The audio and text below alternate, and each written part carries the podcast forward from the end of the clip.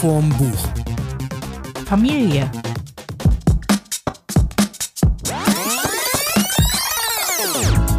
Hallo zusammen, eine neue Folge von Schuss vom Buch, eurem Lieblingspodcast zum Thema Fußball. Nee, heute wird's Nee, ganz familiär. Ja. Nee, heute wird's familiär. Wir haben zwei Bücher dabei, die aus dem aus meinem Erbe stammen. Aus deinem Nachlass. Aus, aus dem familiären Nachlass meiner Mutter. Also ich glaube, diese beiden Bücher waren für uns beide die totale Überraschung, weil ich glaube, das Buch hätte ich mir jetzt weder in der Buchhandlung gekauft, noch irgendwie hätte ich es freiwillig angefasst. Mein Buch, das ich heute mitgebracht habe, heißt Wenn Martha tanzt von Tom Seller. Ich habe dabei Christian Berkel, der Apfelbaum. Ich hätte es auch niemals angefasst. Erstens, weil ich äh, kein großer Freund von Büchern bin, die alle irgendwie, die der Feuilleton lobt. Also wenn in der Zeit, in der Süddeutschen, in der FAZ oder sonst wo steht, oh, ein ganz tolles Buch und auch geschieden, dann bin ich grundsätzlich dagegen, weil die meisten Bücher äh, und Empfehlungen aus dem Feuilleton meistens ultra langweilig sind und immer nur so, so Kopfgeburten. Aber wir müssen auch zugeben, dass äh, Annette Abromeit, eine gute Freundin von uns, das Buch empfohlen hat in unseren Schuss vom Buch weltweit Folgen äh, vor zwei Jahren, als Corona gestartet ist. Hat sie gesagt, dass sie das jetzt gerade gelesen hat. Und meine Mutter war total begeistert und zwar so begeistert damals, dass sie sich den zweiten Band, ich weiß nicht, der Birnbaum, die Birne, Birne Helene, Auf jeden Fall. auf jeden, es gibt den zweiten Band auch gekauft hat. Und äh, dann haben wir die Bücher, äh, als wir jetzt beim äh, aufgeräumt haben bei meiner Mutter, haben wir ja die Bücher, die uns selber mal interessierten, und da kommen, die lesen wir auf jeden Fall mal oder die nehmen wir auf jeden Fall schon mal mit. Die sortieren wir noch nicht aus und äh, die beiden haben wir jetzt genommen und ich muss sagen, also ich bin wirklich vollkommen begeistert. Zumal ich auch zum Zweiten, also nicht nur kein Freund von Bestsellern bin, sondern auch noch, äh, wenn Dafür Schauspieler. stellen wir ganz schön viele vor, gell? Ja, aber deswegen lese ich sie nicht. Also es gibt immer einen Grund, warum ich es lese, Ja. wenn es ein Bestseller Ich meine, mittlerweile ist ja, glaube ich, alles ein Bestseller, oder? Diese Aufkleber gehen mir schon so auf die Nerven mittlerweile. ja, die sind auch so hässlich. Ja, und auch diese Bestseller-Autor. Demnächst gibt es Aufkleber, Freundin von einem Bekannten, von der Putzfrau von einem Bestseller-Autor, Lektor. Gibt es auch so einen Aufkleber dann. Also es gibt ja wirklich einen Aufkleber, steht Bestseller-Autor drauf. Ja. Sieht genauso aus. Ich glaube, das ist ein Täuschungsvernehmer. Das glaube ich allerdings auch. Ja, ich finde Christian Berkel übrigens als Schauspieler toll. Aber ich finde irgendwie, wenn Schauspieler Bücher schreiben, dann ist es meistens so. Muss man ein bisschen skeptisch sein, oder? Ja, ich, oh, ich bin jetzt, ich bin ja guter Schauspieler, ich schreibe jetzt mal ein Buch, es verkauft sich sowieso. Und äh, nee, also erstmal, was mich total fasziniert, der Typ kann unglaublich gut schreiben. Also, das ist richtig, richtig, richtig gut geschrieben. Und es ist eine unglaublich spannende Gesch Geschichte, nämlich es ist seine Familiengeschichte, die er aufgeschrieben hat. Also äh, interessant finde ich, dass Tom Seller ist eigentlich Mediziner. Nicht Ah. zu verwechseln mit Tom Selleck, Ja, ich weiß nicht, ob er einen Schnauzi hat. Ist kein Bild von ihm drin. Mal sehen, oder? Ist da vielleicht doch aber unter, er hat es unterschrieben, glaube ich, ne? Ja, deine Mutter muss da bei einer Lesung gewesen sein oder ja, wahrscheinlich bei einer Lesung oder in unserer Buchhandlung des Vertrau unseres Vertrauens, nämlich der Buchhandlung Bücken.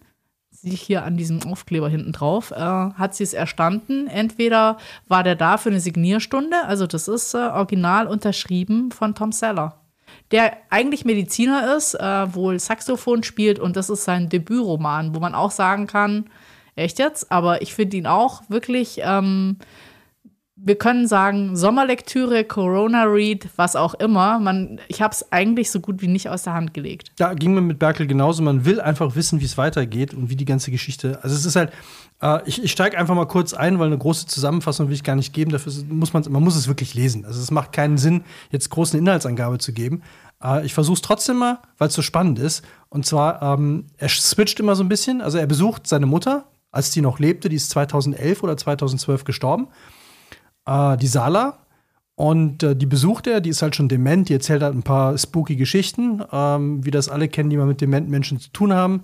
Äh, der und der war da, ich muss heute Abend noch ins, ins Ritz. Ich habe eine Verabredung mit, äh, mit irgendwelchen Politikern oder irgendwas. Wladimir Putin. Wladimir Putin, genau, der war auch dabei. Äh, mit dem wollte sie noch reden. Genau, mit dem hätte sie noch ein Hühnchen zu rupfen oder so. Also ne, solche Geschichten. Und dann springt es immer zurück in die Vergangenheit. Und zwar fängt er an bei seinen Großeltern. Und die sind schon ziemlich durchgeknallt, weil sein Großvater auf der einen Seite ist der äh, Johannes Nohl. Und Johannes Nohl ist ein Anarchist und Schriftsteller. Und äh, wie, die, wie die Eltern sich kennengelernt haben, das ist die einzige Geschichte, die ich wirklich verraten will, weil ich die so schön fand. Äh, also seine Mutter, Sala, war da kleine Tochter von diesem äh, Nohl und äh, sein Vater, Otto, ähm, war so ein, ja, wie sagen, ein, Tage, ein Taugenichts, ein Tagedieb zu der Zeit in Berlin und hat mit ein paar Freunden irgendwie äh, waren sie auf Einbruchstour und sind dann bei den Eltern, also bei Salas Eltern eingebrochen, wobei die wohnte nur bei ihrem Vater, der homosexuell, glaube ich. Es war, kommt aber nicht so ganz durch. Der hat das aber auch immer irgendwie Liebschaften gehabt. Und mit dem lebte sie da. Und in der Bücherei. Ein alleinerziehender homosexueller alleinerziehender Vater homosexueller Vater in, in den, 40, in den 30ern. Wow, ja. okay. Also, das ist schon mal so, haben wir schon mal den Randbereich abgesteckt, der auch in der, da kommen wir, glaube ich, nachher noch mal ganz kurz zu, in so einer Bauhaus, äh, in der Siedlung, in dem Monte Verita in Ascona. Das war so eine Anarchistensiedlung auf einem Berg, auf diesem äh, Berg Monte Verita. Und äh, die Häuser sind alle vom Bauhaus gebaut worden, in denen die gelebt haben. Die gibt es übrigens noch. Fand ich auch spannend. Die hat nämlich Christian Berkel auch besucht. Also diese Kommunen Kommun oder so, die gibt es halt noch. Und äh, also zurück in die, die, die brechen da ein zu dritt. Und dann kriegt die Polizei das mit. Tür aufgebrochen, irgendwie Lärm, keine Ahnung. Die anderen beiden äh, rennen weg, er nicht. Und er wird dann von der Tochter, von der Saale, also der Otto wird von der Tochter dann erwischt, wie er auf, einem, auf der Leiter steht und durch die Bücher durchguckt. Weil er in der Bücherei irgendwie gerade, in, in der Bibliothek gerade ist. Und sie nimmt ihn dann mit, versteckt ihn. Und ähm, die Polizei geht dann wieder. Er ist also nicht erwischt worden. Sie hat ihn gerettet. Äh, und am nächsten Tag findet der Vater, also der Johannes Nohl, ihn oder ob er ihn gefunden hat, wissen wir nicht. Auf jeden Fall treffen die sich und er lädt ihn dann zu sich nach Hause ein. Und ab da gehört er quasi mit zur Familie, der Groß, also der äh, Christian Berkels Vater. Nur weil die Mutter ihn halt, die Sala ihn nicht verraten hat. Und dann geht halt von da Und wusste der Vater das oder nicht? Das kommt die ganze Zeit nicht wirklich raus. Ich meine, er musste jetzt auch die ganzen Sachen irgendwie mit, mit Briefen äh, recherchieren und, und macht so einen Sprung durch die ganze Zeit. Also wir fangen da irgendwie in den 1920er Jahren an und dann geht es bis heute. Aber die Geschichte dieser Familie, die ist halt einfach mega spannend. Also von ähm, die, die Mutter war dann, wollte fliehen, also die ist erst nach Paris geflohen, weil es eine jüdische Familie auch noch, also nicht nur alleinerziehender Vater in Berlin, homosexuell, sondern auch noch jüdische Familie, musste dann fliehen, als die, äh, die, die, die, die, Nazis äh, an die Macht gekommen sind, äh, wurde dabei erwischt, ist dann in ein Lager in den Pyrenäen gekommen. Und eigentlich sind alle, die in diesem Lager gewesen sind, irgendwann nach Auschwitz deportiert worden und da gestorben. Sie nicht, sie konnte fliehen, ist untergetaucht ist dann nach Paris zu einer Tante und diese Tante, von der Christian Berkel der Großneffe ist, hat bei Hermes gearbeitet und Schals gemacht. Also die hat wohl grundlegend mitgewirkt an diesen berühmten Hermes-Schals. Oh mein Gott. Von dem meine Mutter mir auch sechs Stück hinterlassen hat. Die du seitdem immer trägst, oder? Immer, ja. so, und von da aus ist sie, musste sie auch wieder fliehen. Auf der Flucht ist sie dann erwischt worden, da konnte sie wieder fliehen. Und dann ist sie halt in Buenos Aires gelandet, weil da auch wieder andere aus der Familie waren. Ich glaube, eine, egal, eine Tante oder so, die lebte da schon. Und dann hat sie halt in Argentinien versucht, Fuß zu fassen, hat auch nicht funktioniert, ist sie nicht klargekommen, ist wieder zurück nach Berlin. Während der Otto, also Christian Berkels Vater, äh, bei der Wehrmacht als Stabsarzt gearbeitet hat, in russische Kriegsgefangenschaft gekommen ist. Und das Einzige, was ich jetzt noch verrate über den Inhalt, äh, weil es, glaube es steht auch irgendwo, in der Inhaltsangabe schon im Klappentext. Äh, der hatte dann eine andere Frau geheiratet, total unglücklich, und die waren die ganze Zeit waren die verliebt ineinander. Also Otto und Sala, obwohl die ganz ne, russische Gefangenschaft Buenos Aires und so und haben sich in Berlin hat sie dann in einem Telefonbuch seinen Namen gefunden, hat ihn angerufen, dann daraufhin hat er sich sofort scheiden lassen und die beiden haben geheiratet. Nein. Ja. Also es ist so, so eine Geschichte mit mit also ist es eine Love, also eine Familiengeschichte mit Love Story Anteil oder? Ja, aber mit ganz fettem Love Story Anteil und äh, also und wirklich, taucht Berkel selber auch auf? Äh, er ist der Erzähler. Also okay. er switcht immer wieder in die Jetztzeit. Ähm, bis zum Tod seiner Mutter. Er besucht die halt immer, sie erzählt ihren crazy Kram, aber er versucht halt immer so zwischendurch rauszufinden, was ist denn da wahr, was stimmt denn da dran. Und da kommt auch immer wieder irgendwas und er versucht das so ein bisschen abzuklopfen und äh, es, ist, es ist wirklich total, er beschreibt es total schön und ähm, dieses, dieser Switch zwischen Weltgeschichte, also ne, wie ist es in Deutschland gewesen, wann mussten die Juden äh, gucken, dass sie wegkamen und, und wer ist dann, wer hat sich dann zu denen gestellt, wer ist dagegen und so weiter, wo sind die alle hingegangen? Es ist äh, aber so ein ganz sympathischer und nicht aufdringlich, also es ist jetzt nicht so geschichtsmäßig, hö, hö, jetzt hört mal alle her, sondern es, es liest sich so, ich habe es in einem durchgelesen, ich habe es an einem Tag gelesen. Und äh, wirklich, wirklich, man will immer wissen, wie geht's weiter, kommt die Frau jetzt da noch hin und wie finden die überhaupt wieder zusammen, weil die sind halt wirklich, ne, Russland, ja, Buenos vor Aires. Internetzeiten und Ja. äh, im Telefonbuch jemand zu finden. Man wäre unsere letzte Folge war ja über die 80er und wie die Leute da kommuniziert haben, schon anstrengend genug, aber wie hat man das denn gemacht vor dieser Zeit? Vor allem, dass diese, die haben sich wohl permanent auch in Gefangenschaft noch Briefe geschrieben. Und wo du dann denkst, und dann hat der äh, auch in dieser Gefangenschaft hat er wieder als Arzt gearbeitet, um sich da in dem Lager ein Standing zu verschaffen und hat dann irgendwie auch ein Verhältnis mit der Arzthelferin gehabt. Aber mehr so aus, waren die einzigen, die, um das irgendwie zu überleben. Also das finde ich auch so ein ganz krasses Ding, dass irgendwie dieses, das kann man sich, jetzt kommt das ja gerade wieder durch, ne, wenn man die Bilder aus der Ukraine so mitkriegt, dass, dass wenn es nur noch ums Überleben geht, dann schmieden sich ja ganz andere äh, äh, Seilschaften oder Freundschaften oder dann, dann, dann passiert einfach viel mehr aufgrund des Drucks von außen.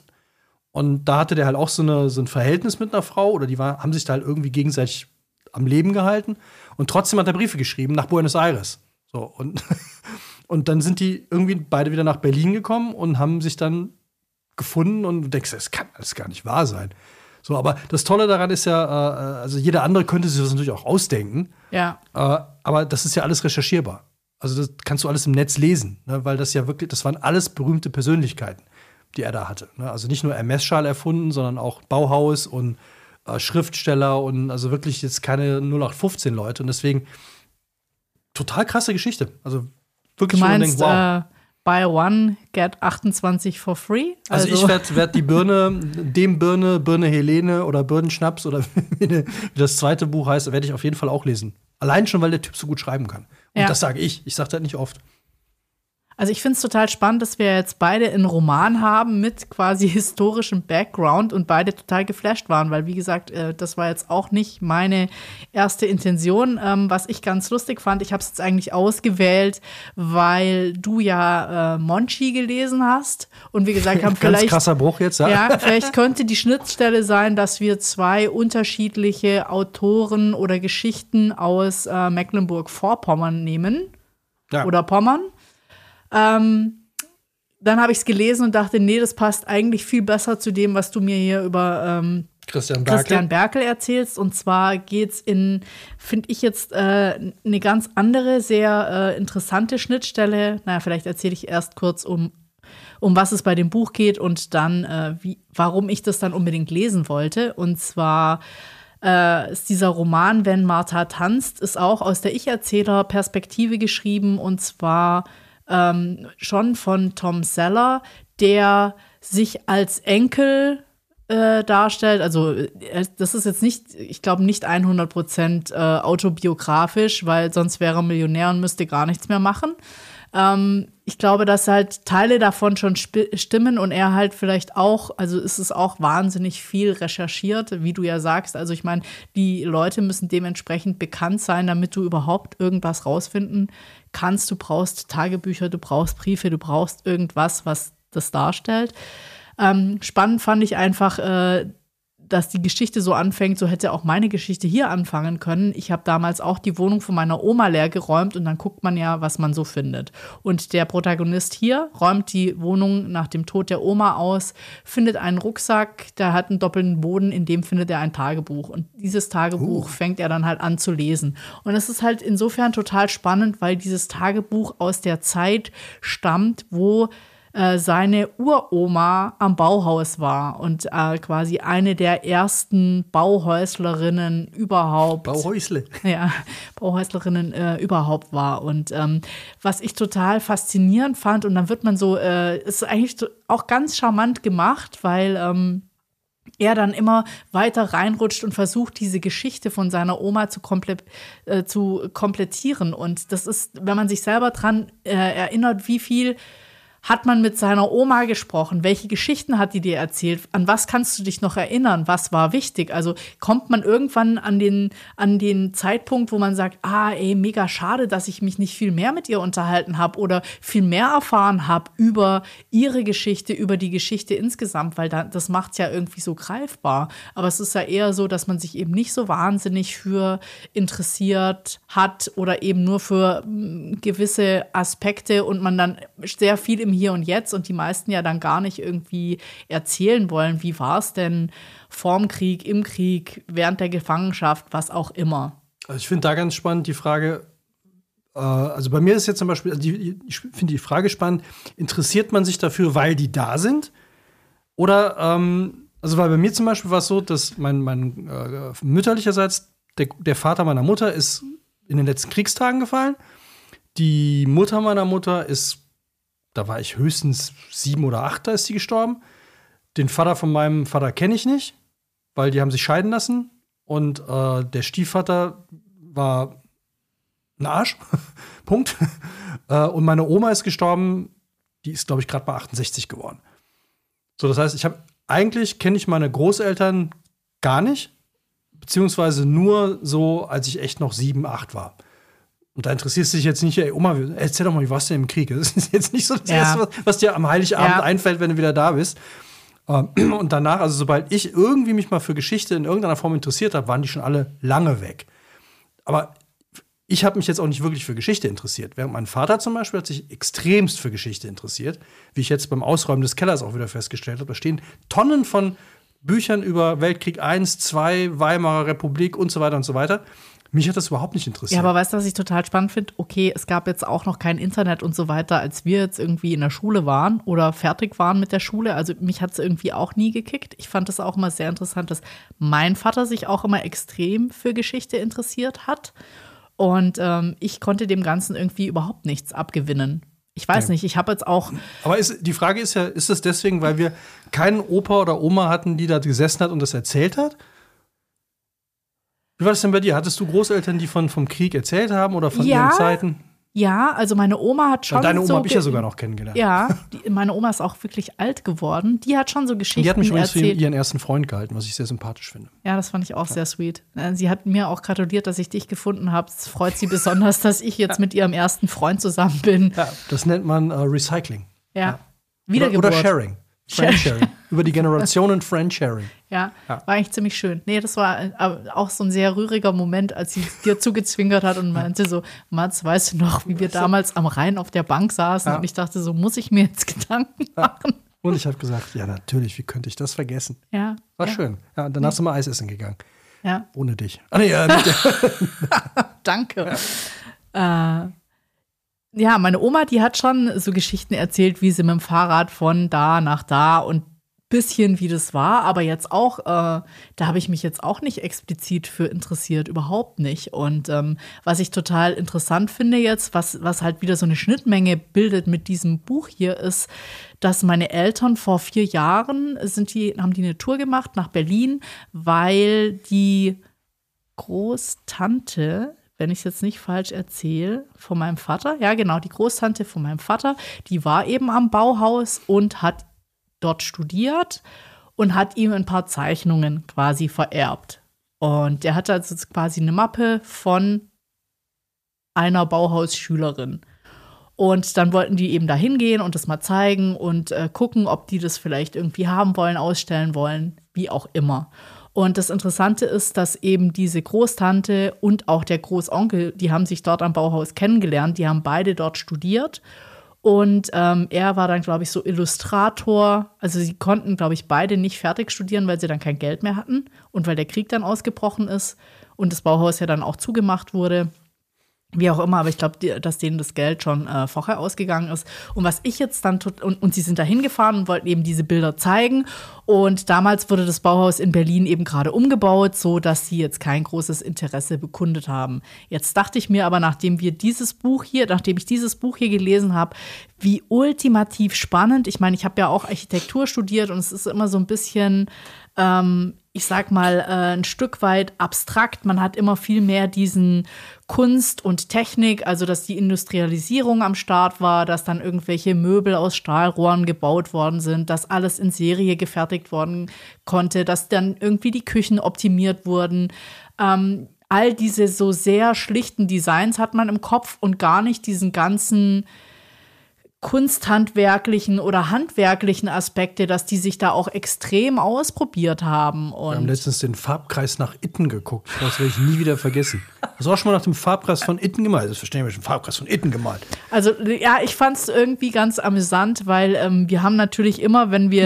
Ich fand es lustig, dass Itten ein Bauernsohn aus der Schweiz war der da irgendwie der mega Professor ja, aber geworden jetzt, ist. Ja, der Itten war einer, neben Walter Gropius, einer der Gründer des Bauhaus in ähm, Weimar. Und ich fand es auch, dann haben wir diese Dokumentation auf Arte, die jeder angucken kann, die wir auch verlinken, äh, fand ich total spannend, weil da sind so ein paar Aspekte bedient worden, die ich einfach sensationell finde, nämlich dieser gesamtheitliche Ansatz, dass einfach alle Künste unter einem Dach zusammengehören. Du hast sowohl einen Teppich äh, entwerfen können, Kindermöbel äh, oder Kinder Kinderspielzeug, aber auch ähm, Malerei studieren. Und Plastik, das, und dass die morgens Möbeldesign. Äh, äh, Gymnastik gemacht haben. Ja, eben dieser Bauernsohn aus der Schweiz, dieser Johannes Itten, der hat dann eben sowas eingeführt, wie sie machen erstmal alle Atemübungen und was auch dazu gehört hat, da hat er die alle dazu verpflichtet, dass die quasi Kohlrabi und Salat und so weiter selber anbauen. Also es war so ein sehr, sehr gesamtheitliches Konzept und auch was, was jetzt wohl in ganz viele ähm, Schulen aufgenommen worden ist, in, in viele Kunstschulen aufgenommen worden ist, dieser Vorkurs, dass alle erstmal alles machen können, sich ausprobieren, bevor sie sich dann spezialisieren, was sie machen wollen. Und ich dachte mir nur so, ich Idiotin, ich habe damals einen Studienplatz in Weimar gehabt und ähm, bin Bist nicht hingegangen. Ich bin nicht hingegangen.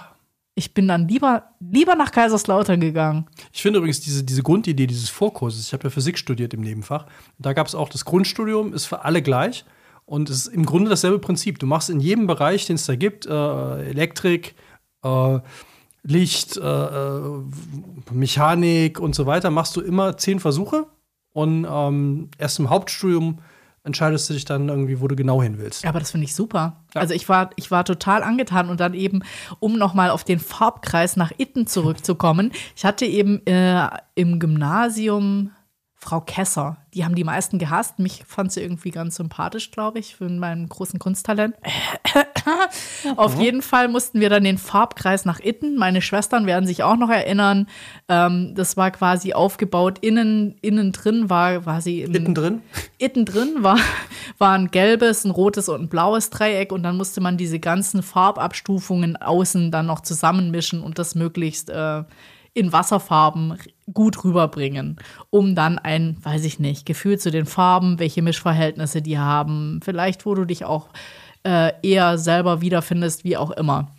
Äh, und äh, als die das gezeigt haben in der Dokumentation und das kam, dachte ich mir, äh, ich habe immer gedacht, das wäre voll die spießige Kunstlehrerin gewesen. Jetzt hat die hier so fortschrittliches Zeug da irgendwie übernommen. Aber ich glaube, wir, wir, wir, schweifen ab. Wir wollten ja nicht über das Bauhaus, sondern du warst ja bei. Äh, eigentlich wolltest du, glaube ich, erzählen, was deine Figur, äh, dein Buch mit dem Bauhaus zu tun hat, oder? Den Farbkreis habe ich ja jetzt dummerweise reingebracht. Weil ich ihn so gut finde. Der Farbkreis nach Itten. Ja, wir, wir schweifen total ab, aber egal. ähm, was ich halt, aber das ist halt das Spannende. Du liest dieses Buch und plötzlich gibt es so viele ganz interessante Side-Stories, Geschichten, Impulse. Also ich, ich habe dann auch gedacht, so, ah, ich muss jetzt noch ein paar Dokumentationen gucken. Ich finde das total spannend. Und eben auch, weil meine Eltern, also weil quasi meine Urgroßtante ja auch am Bauhaus war, wo ich dachte so, ah, ich glaube, ich will da so recherchetechnisch mal noch ein bisschen weiter einsteigen. Was das Buch sehr interessant macht, ist eben, wie gesagt, der findet dieses Tagebuch, versucht dann das alles immer weiter zu recherchieren und die Hauptfigur, die seine Uroma darstellt, die wird als Tochter eines Kapellmeisters in einem kleinen Dorf in Pommern eben geboren und ähm, die hat so ein ganz spezielles Talent. Die sitzt quasi, also Kapellmeister heißt, der hat ein großes Bauernhaus gehabt, da haben immer 20 Leute, diese ganze Kapelle hat da quasi permanent gewohnt. Die haben dann eine Ausbildung gemacht in den einzelnen Instrumenten, sind auf Auftritte gefahren, das heißt, die hatten immer ein Full House. Und sie war das einzige Kind. Und die hat halt immer unter den ganzen Musikern gespielt und hat dann immer ihre Aufzeichnungen gemacht und zwar einfach farbige Bilder aufgemalt und konnte aber da diese ganzen Ton, die ganzen Intervalle und so weiter, konnte die alles äh, wiedergeben. Und hat aber keiner gecheckt, dass das irgendwie zusammenhängt, da, dass sie quasi Musik sehen kann in Farben. Und dann ist es so ganz interessant, da gibt es so einen Freund der Familie, der eben auch dort arbeitet, der erkennt dann so ein Stück weit ihr Talent, weil dann heißt dann irgendwann sagt sie, sie möchte jetzt Geige lernen. Aus heiterem Himmel. Dann spielt sie irgendwas und alle so, oh mein Gott, so quasi, mh, nee, sie braucht jetzt Unterricht. Dann versucht es eben der Vater, der Kapellmeister, no chance. Dann versucht es dieser Freund der Familie und spielt ihr halt immer so Akkorde vor und fragt höher, tiefer. Und ähm, sie antwortet halt immer andersrum, keine Ahnung, das wäre kleiner, das wäre größer und so weiter, so wie sie es halt sieht. Und auch Dur und Moll sieht sie halt als Quadrat oder als Rechteck oder als Kreis und als Rechteck. Also sie, sie, sie empfindet es halt ganz anders. Und der schafft es dann, ihr diese Übersetzung quasi zu zeigen, sodass sie auch im System der anderen funktioniert. Mhm. Und kommt dann halt drauf, dass sie da ein ganz besonderes Talent hat und äh, sagt dann irgendwann zu ihr so, ähm, mach, geh doch ans Bauhaus. Ähm, dann kannst du Lehrerin werden, dann kannst du das Ganze weitergeben. Und ähm, weil es, es, ist natürlich auch immer so in der Zeit gesehen, was, was kannst du denn machen als Frau, wenn du jetzt eine Schule machst, dann macht sie irgendwie eine höhere Schule, äh, weil sie einfach nicht irgendwie direkt in Beruf oder wie auch immer. Die Eltern ermöglichen ihr das, dann möchte sie eben studieren. Dann geht sie ans Bauhaus, die sagen so, ja, hm, äh, Aufnahmeprüfung ist eigentlich schon vorbei. Ähm, aber der macht dann eine Ausnahme. Gropius macht eine Ausnahme und nimmt sie trotzdem auf. Und das ist auch so ein bisschen das große Geheimnis, warum er das tut. Und das wird dann auch im Laufe des Romans klar, warum das alles passiert. Und ähm, sie macht dann halt irgendwie, sie ist halt immer auf der Suche. Und ich meine, äh, wenn ich jetzt sage, das Buch heißt, wenn Martha tanzt, dann kann man sich schon vorstellen, dass sie eben im Tanz dann letztendlich auch den Ausdruck findet, der ihr bei allen anderen Dingen gefehlt hat. Heißen die nicht Synästhetiker? Also das Wort selber wird jetzt nicht verwendet, aber so ich glaube, ja. Weil ja. irgendwie Prokofjew war, glaube ich, Synästhetiker, der hat immer ja. Farben gesehen. Ja. Das also, ist übrigens ein Talent, was mir völlig abgeht, obwohl ich seit, seit ich denken kann, Musik mache. Ich kann sowas überhaupt nicht hören. Also wenn du mir Akkorde vorspielst, bin ich im Musikwissenschaftsstudium völlig daran gescheitert. Äh, erkenne ich nicht, höre ich nicht. Also ich kann, ich habe ein Melodiengefühl, aber äh, ich weiß dann, wie es sein muss. Aber wenn du mir irgendwie, äh, also ich kann Dur von Moll unterscheiden, aber wenn du mir zwei Töne spielst, kann ich überhaupt nicht sagen, welches, welches Intervall das ist. Ja. Oder selbst die Tonart ist für mich ein total. Ich habe keine Ahnung. Äh, gibt ja ein Freund von mir, ist, ist, der hat das absolute gehört, der sagt dir dann zwei gestrichenes G. Pff, äh. Ja. Ich so, ey, Digga. keine Ahnung. Weiß ich nicht. Aber das finde ich an dem Buch eben so schön, weil äh, so viele Sinne angesprochen werden. Du, er, du, erfährst halt ganz viel eben einmal schon übers Bauhaus, dann eben auch über die ganze Ausbildung, die du dort genossen hast.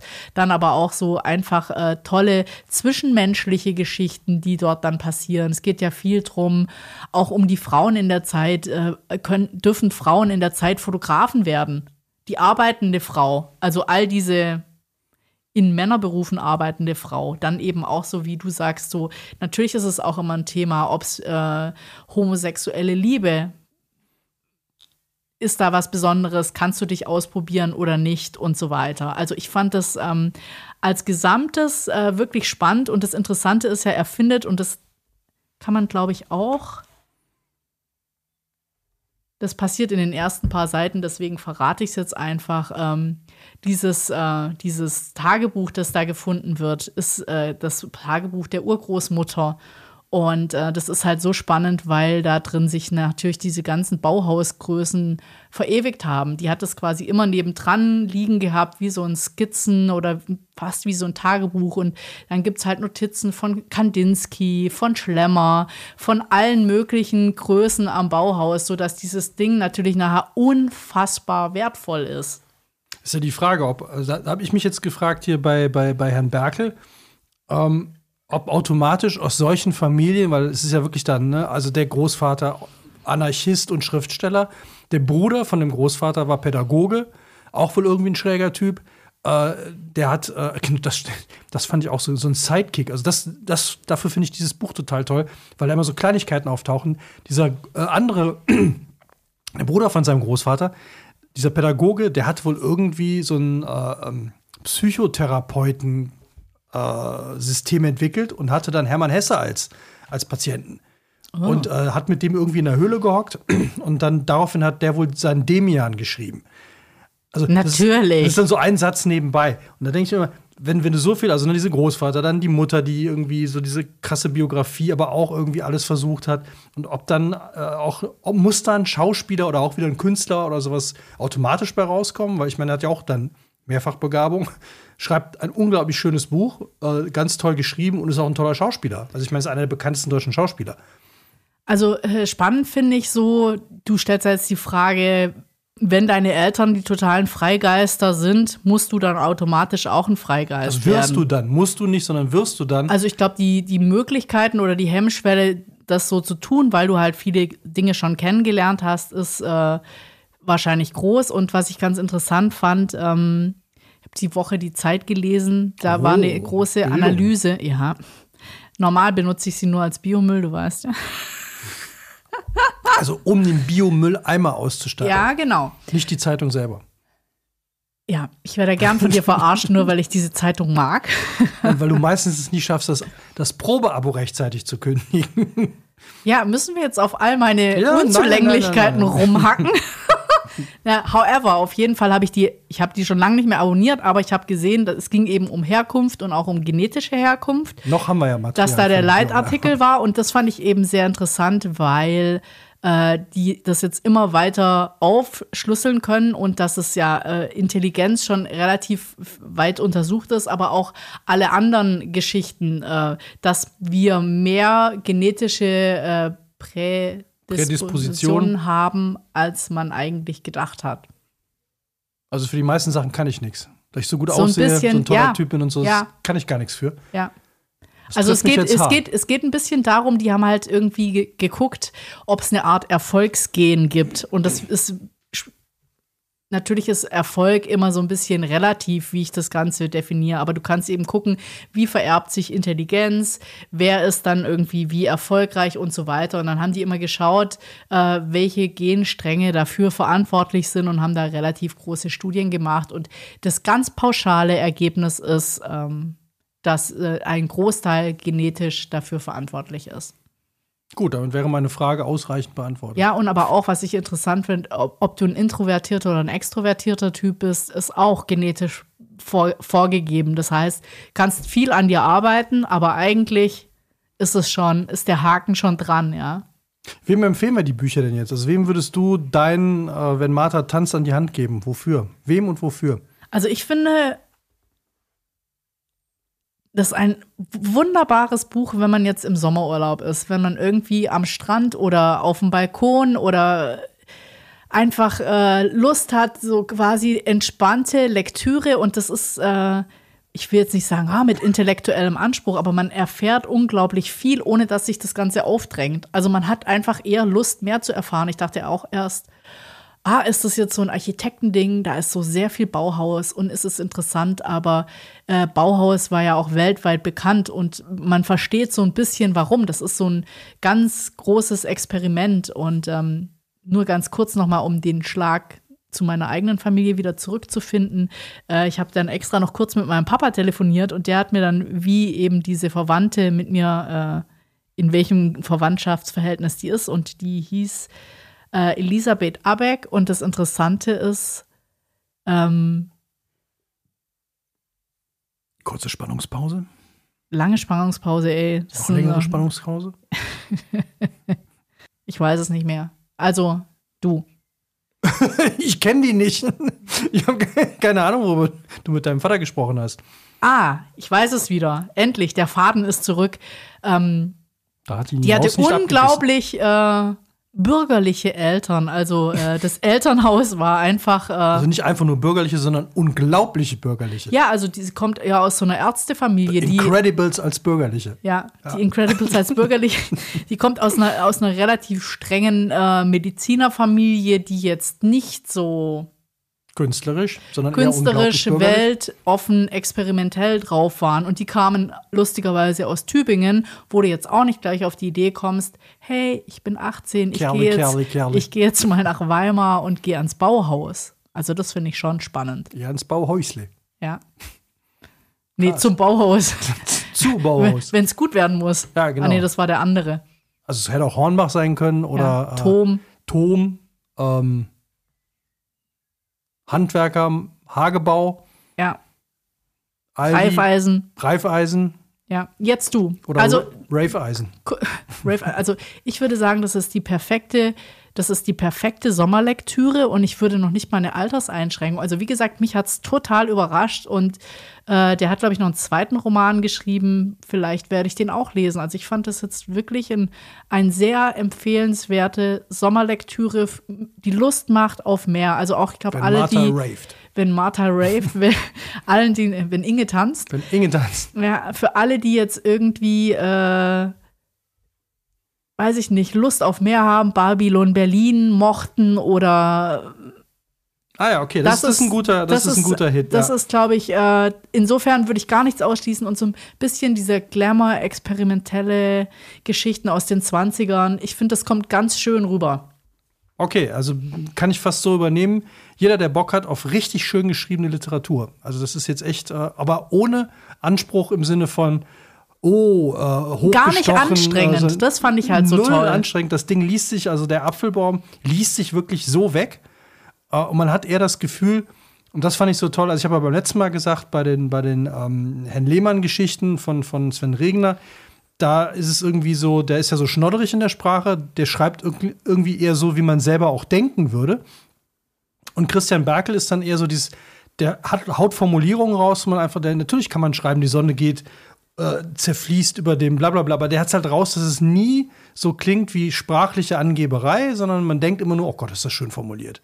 Oh, wow. Aber ohne irgendwie dieses hochgestochen literarische, sondern es ist einfach eine super Geschichte, in die man total eintauchen kann und auch ohne erhobenen Zeigefinger irgendwas. Also manchmal, ich finde ganz oft, wenn man so Bücher aus der Zeit, äh, aus der Nazi-Zeit, die sind immer manchmal so anstrengend. Also wo man dann immer so dieses Moralische noch mitdenken muss und so. Ja klar, ist alles scheiße, weiß ich.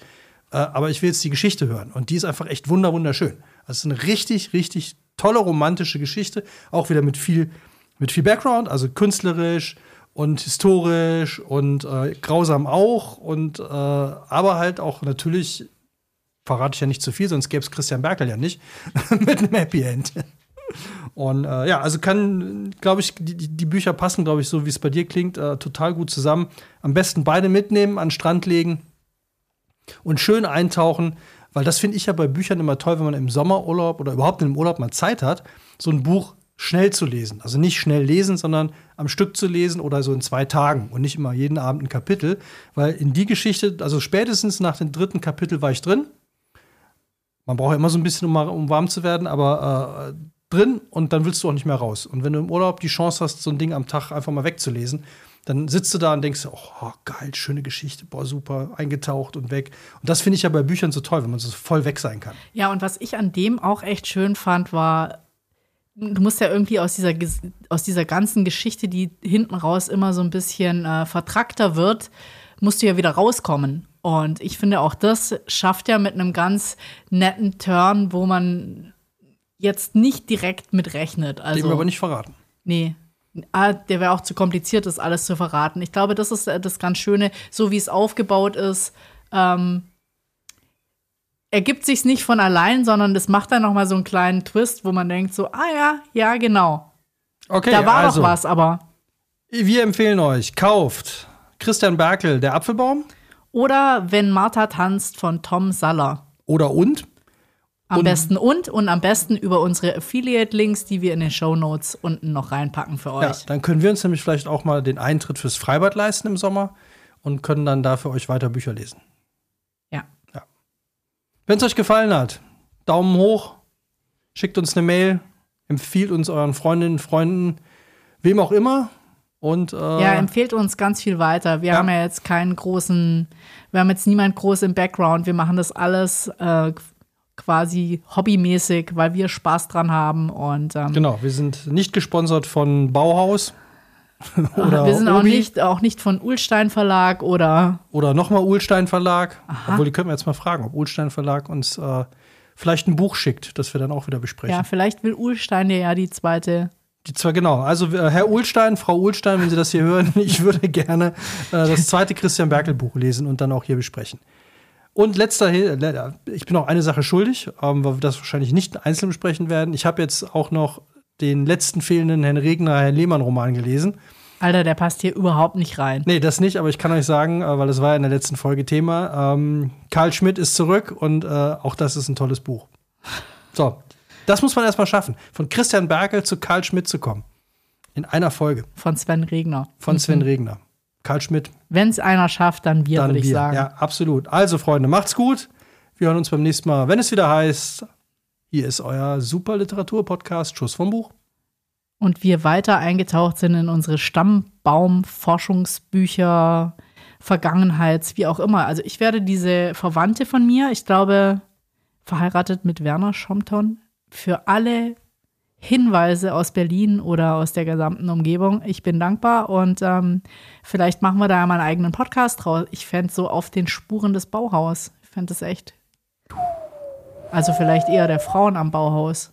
Ja, und nie vergessen, der Farbkreis nach Itten. ja, es werden sicherlich eure Kinder im Kunstunterricht mal machen müssen. Viel Spaß. Macht's gut. Tschüss. Ciao.